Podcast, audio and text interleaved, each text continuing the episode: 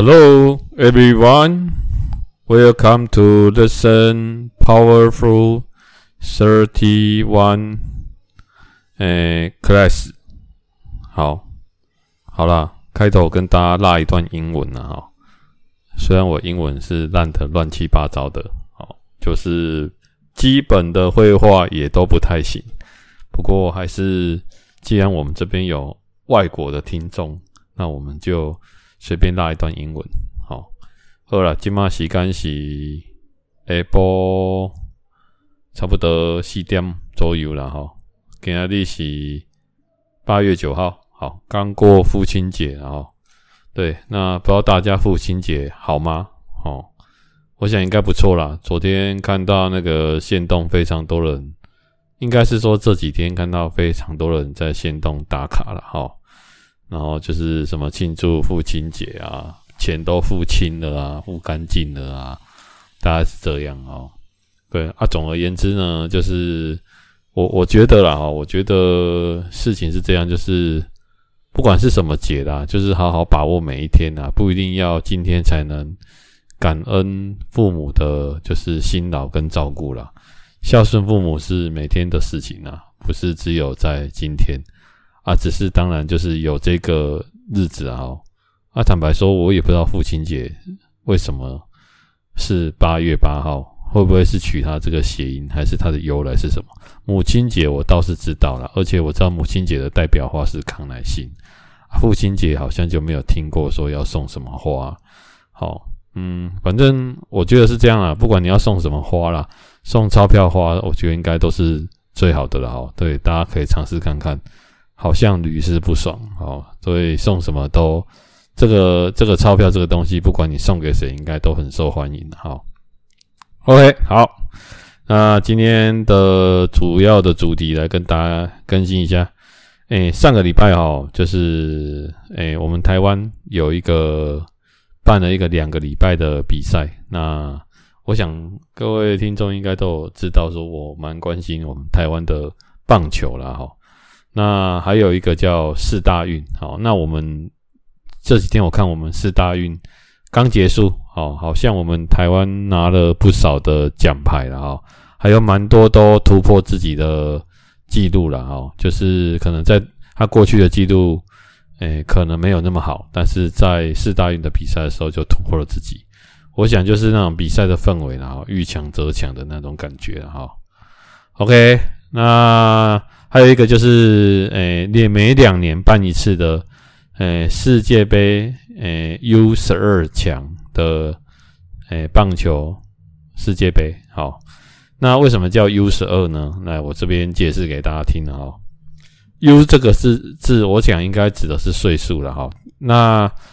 诶，这种世界的比赛有分成，就是我们的棒球有分层级的哈，比如从少棒，哦，那是国小。基本上你在国小就是属于少棒，那青少棒啊，青少棒是属于国中，好，就是十三岁到十五岁之间。那接下来就是青棒，好，那就是十五岁以上，十六到十八，好，那十八岁以后就成年了嘛。那目前在台湾算十八岁成年，所以十八岁就是我们叫做成棒，哦，所以你看到那种。职棒选手啊，或者就是还有那种业余的，基本上都是属于成棒等级的。那往上去，他就没有任何年龄限制了哈。你要到五十岁也可以，像一七六哦，最有名的日本选手铃木一朗，他好像打到五十岁左右才在大联盟退休。这这个我要跟大家讲，这相当不容易的哦。非常多的球员都大概在四十岁就结束，可甚至三十五岁就结束他的职业生涯了。那一七六算是。他常年的很规律的作息，然后保养自己的身体，好，然后饮食不止饮食作息，好这些东西，还有练习的量，还有他为了呃为了让他能够呃技术上啊，还有体力上能够一直在保持在高档，他有做了很多运动器材，像我听过呃运动器材的维持，你没有听过像那个詹姆斯，好，LeBron James 的。棒球，诶，篮球的 LeBron James，他有就是听说比赛完之后马上去浸在冰水桶的习惯。那为什么要浸在冰水桶？就是因为它要让身体快速能够冷却。那冷却之后才能，诶，紧甲缩起来哦。然后就很像我们把鱼钓起来要快速冰镇保鲜呐哦。那它这个缩起来的原理，应该是因为就是让身体能够快速冷却之后，那它才不会一直消耗，诶，身体的热量，那影响到明天的比赛。好，那我不知道大家有没有就是这个。呃，注意到这个很特别的地方，就是有时候当我们在运动，那今天运动得非常的激烈，那我们可能在像我打羽毛球打完，可能在球场上我会先洗个澡，好，那洗完澡之后，其实你的身体呢，虽然你的运动已经停止了，可是你的身体还是会持续的非常的热。那热这一件事呢，就是简单说了哦，热这件事它就会一直在。因为你身体在发热嘛，那你发热就会消耗你身体的热量，OK？那一直消耗消耗，那所以有时候很多人他，比如说晚上我运动完，哦，可能人家都说不要太晚做激烈的运动，就是因为你可能运动完之后晚上会太亢奋睡不着，因为虽然你的运动已经停止了，可是身体还在持续的燃烧热量发热，好一阵子，所以有时候我。从运动场上回到家，好，即便我洗完澡了，还是会流汗，好，持续的流汗，只是当然不会像在打比赛的时候流这么快，可是还是会流汗。那一直到可能十一点或十二点才会慢慢的去冷却掉，那时候可能才有办法休息睡觉。可是像这段时间也算是运动燃烧了哈，这边我要跟大家讲的，对，所以。呃，像很多选手，他们都有自己属于自己的特殊的保养方式。像，呃，现现在很红的那个，呃，大谷翔平，哦，就是大家应该知道，Otani，哦，他在美国大联盟天使队打球。那他比赛的时候就有，好像网络大家可以 Google 一下，有十样为了比赛他一定会带的东西。那其中有一样我觉得很经典哈，就是枕头哦，他一定会带自己的枕头，因为他在睡觉嘛。那他有自己习惯的休息的方式。那我听说说他为什么人家说为什么他的状况可以一直这么好，而且他又是可以投又可以打，而且两样都还表现得不错。我要先跟大家讲哦，在职业赛场上，如果你可以同时当投手又可以当打者，这种事情可能只会在国小发生。大部分国中或高中之后，就会让你转型，就是你专攻一样就好。因为网上的竞争强度太强，你很难每样都保持在巅峰，所以会让你专心选一样去练一样。好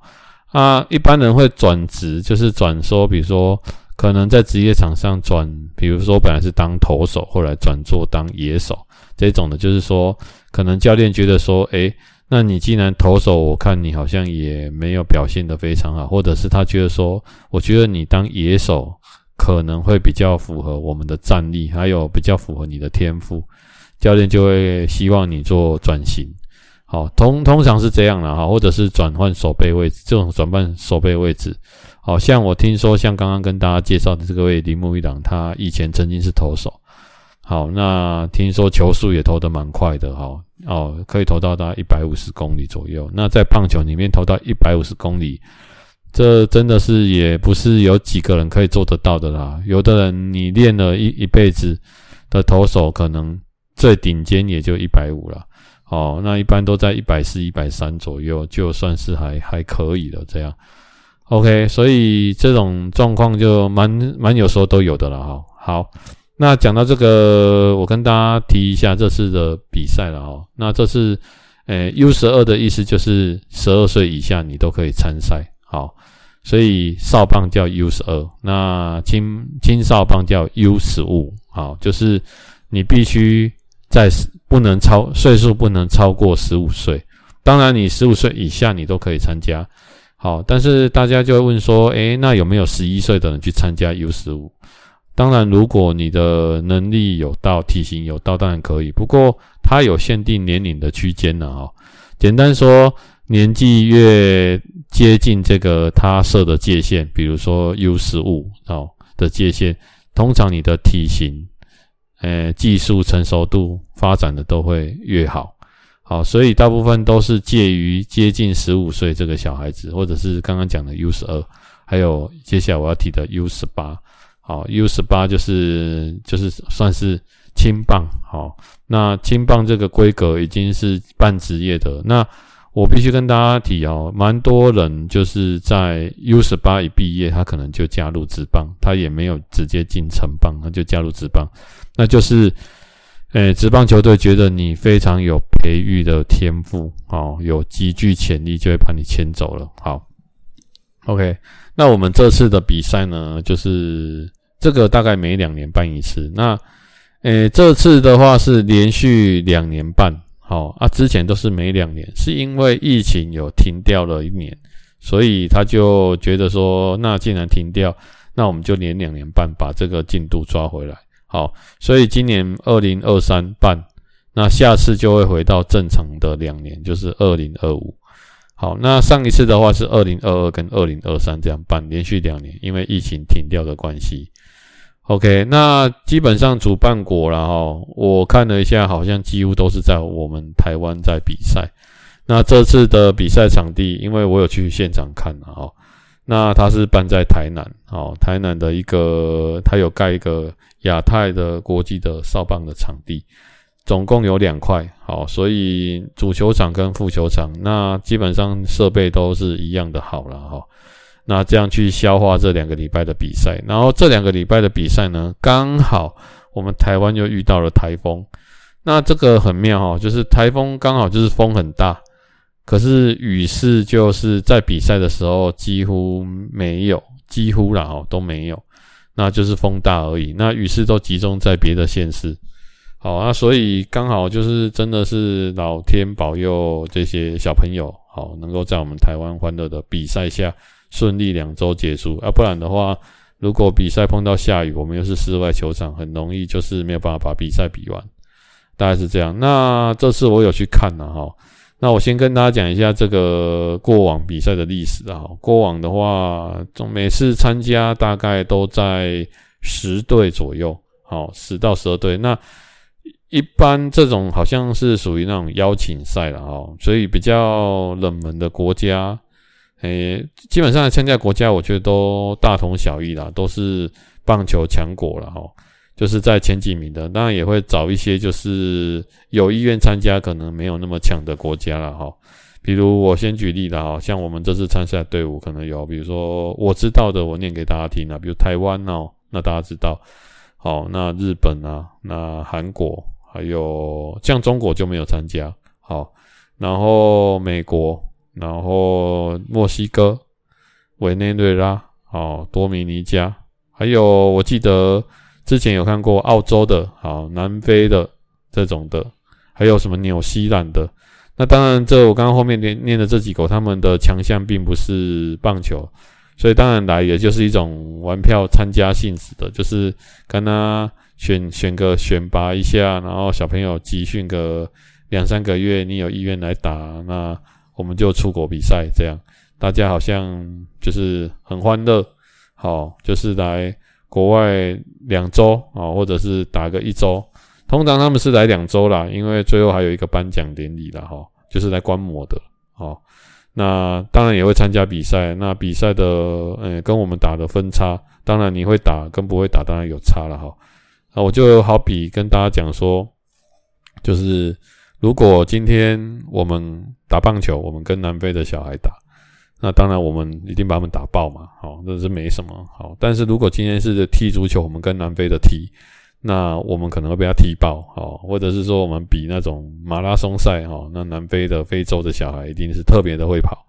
所以就是不赶快呢，哈，哎，所以大家会觉得，就是我们对这个运动它的每个国家的强项文化，啊，我们要了解，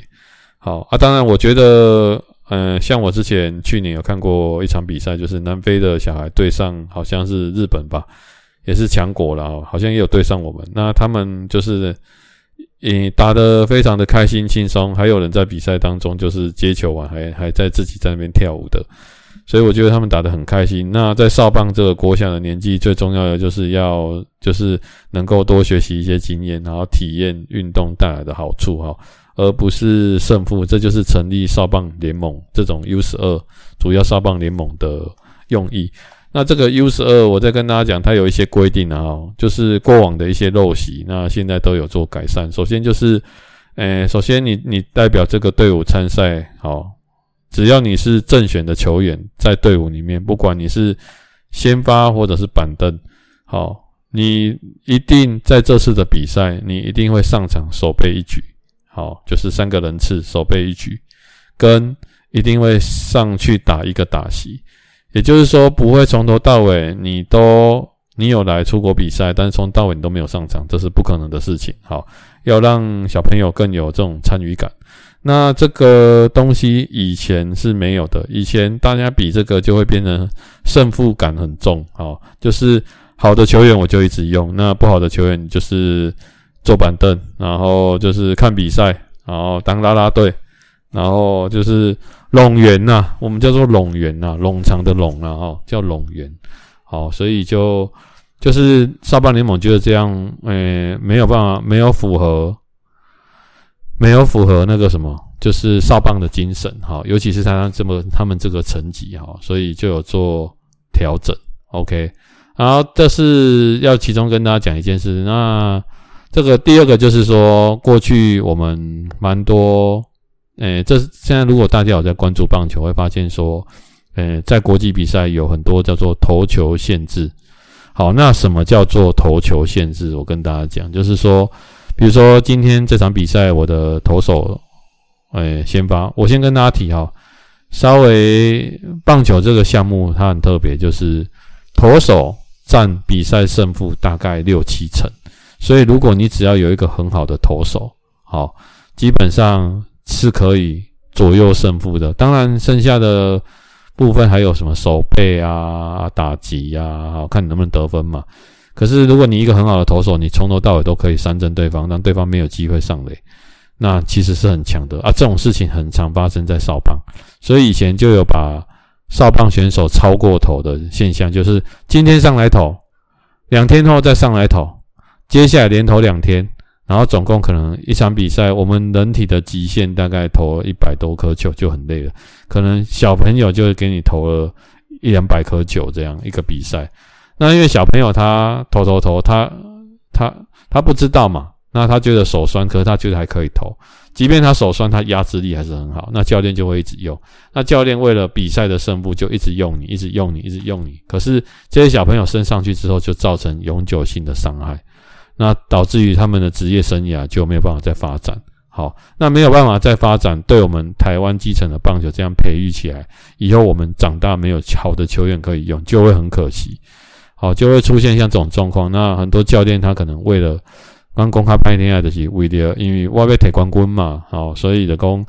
啊，我来超我才可以保住我的饭碗，因为我有比赛，我的球队有好成绩，这样，所以这种就造成一种恶性循环。所以后来的少棒联盟就有规定哈，比如说你今天这场比赛，你上场投球，你的球投球的球数不可以超过数量不可以超过三十颗。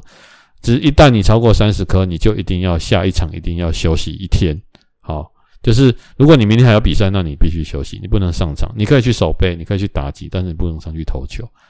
OK，哦，这样大家懂哈。那如果好像超过五十颗就要两天，还是六十颗？那如果好像超过七十颗还是八十颗，你你就要休五天。好，反正它有一系列的规定。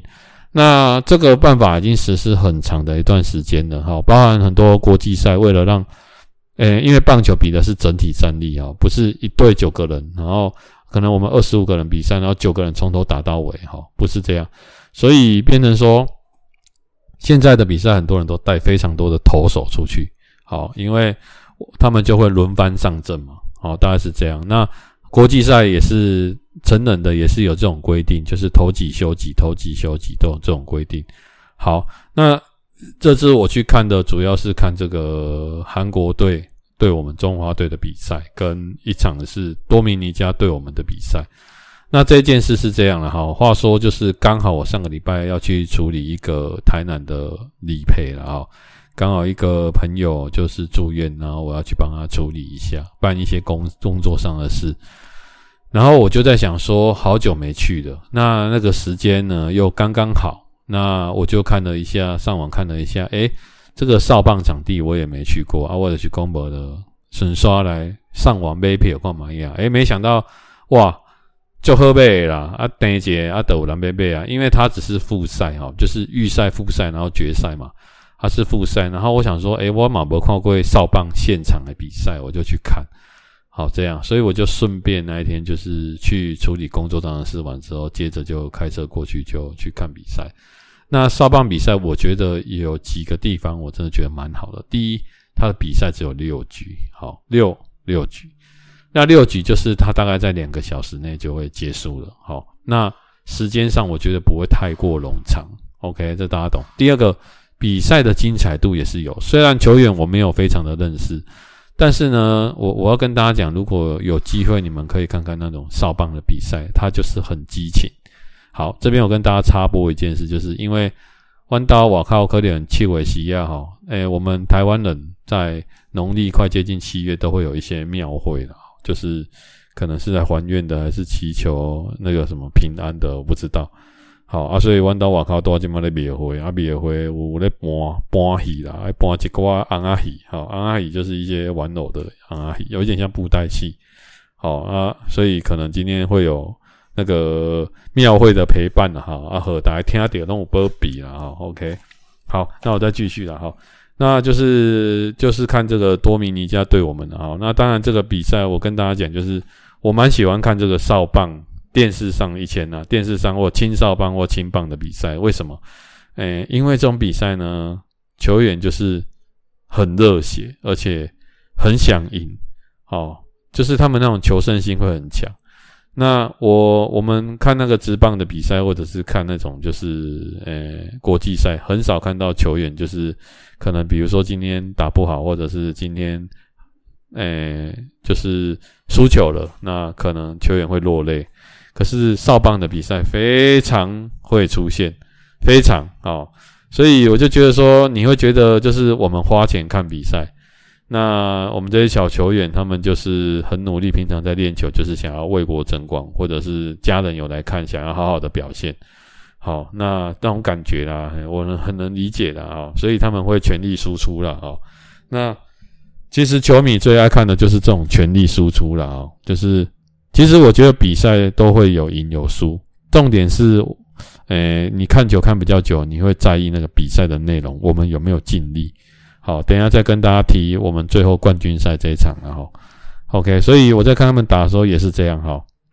好，那很明显，我看这场比赛后面来的结果好像是四比零，我们获胜了，哈，那当然就是，当然二字就是我们有一个很强的投手，好。那他就完投了六局，然后都没有失分，只让对方打一支安打，哦，还是两支安打这样而已。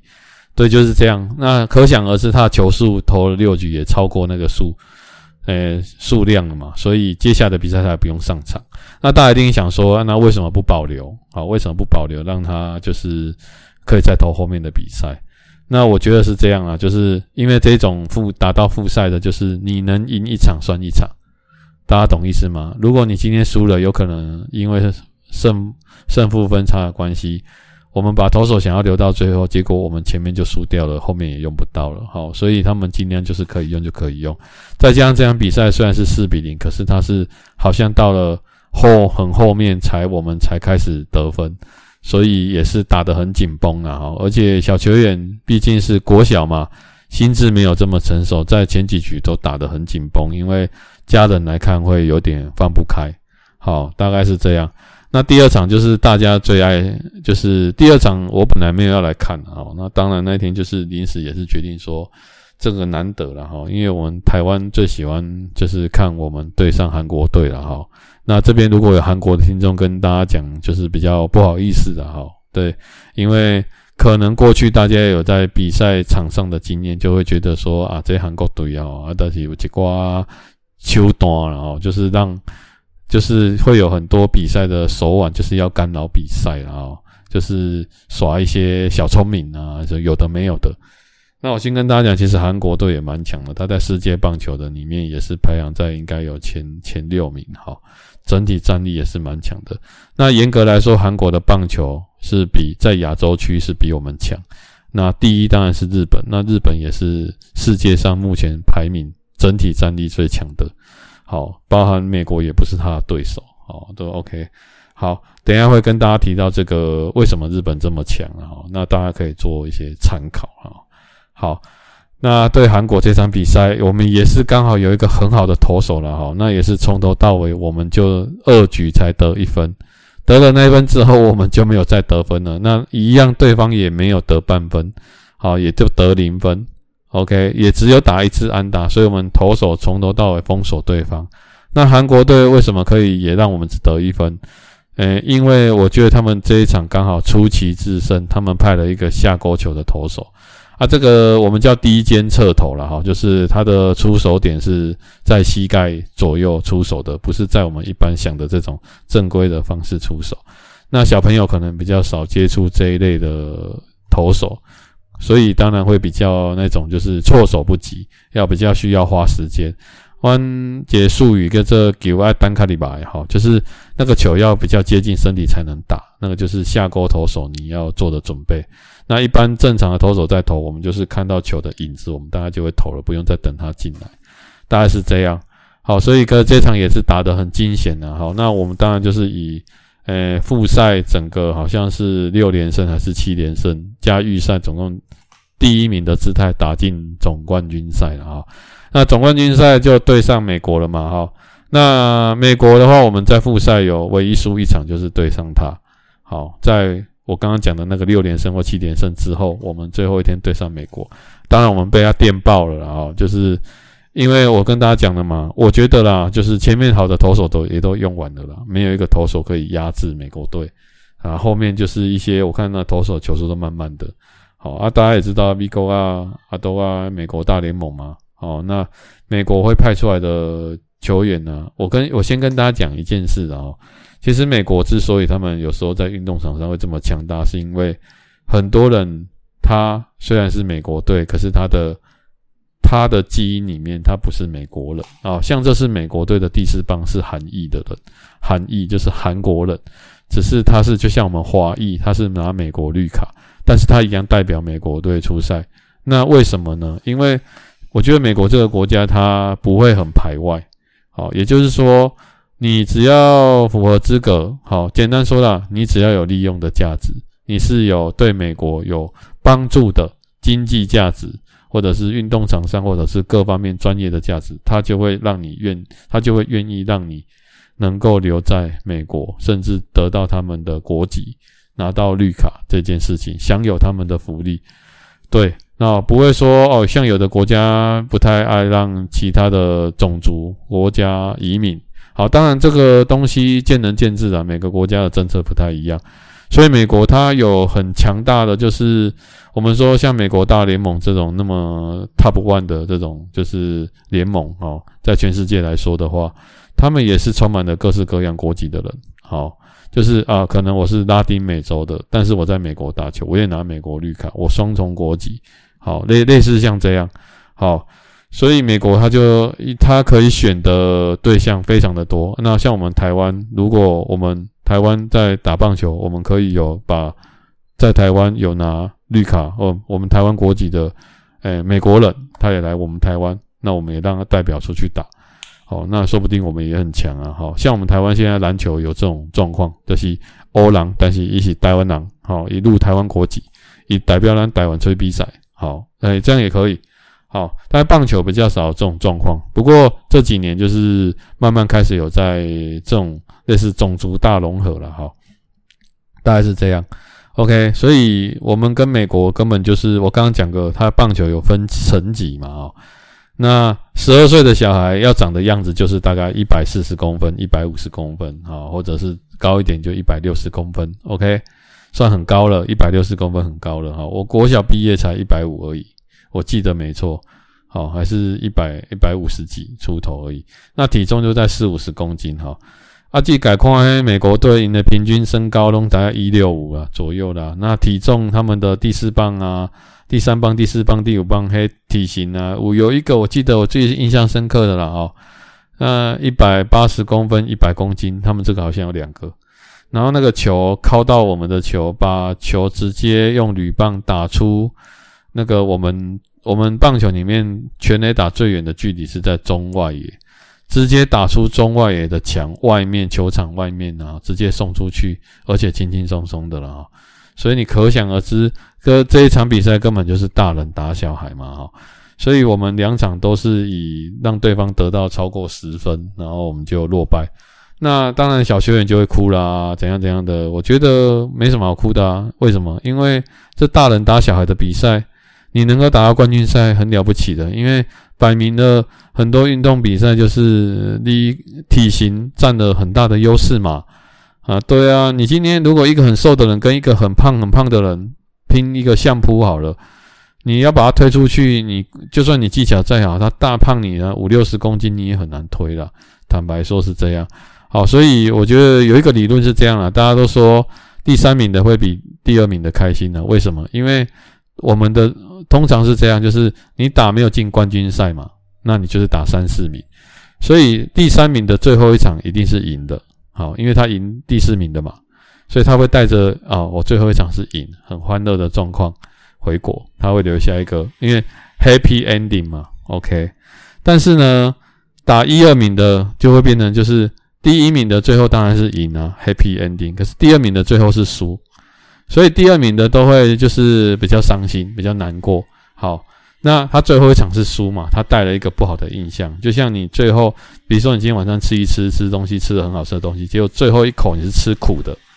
苦吃完那个苦的时候，你就会一个晚上都觉得很苦。这样好，所以人讲较早讲物件，食了要食甜的啦，哈，食甜要嘴安尼甜甜安尼，好，带着一个美好的滋味。所以人家经过统计研究，第一名最开心，再来是第三名，再来才是第二名。才最后才是第四名。好，那今天就是讲到这边了，然后跟大家讲一个这个我这次看 U 十二跟呃刚刚要跟大家提的就是，诶为什么诶日本啊，虽然说他们的体型不是最优势的，但是日本国家代表队在全世界少棒、青少棒、青棒跟成棒职业棒球。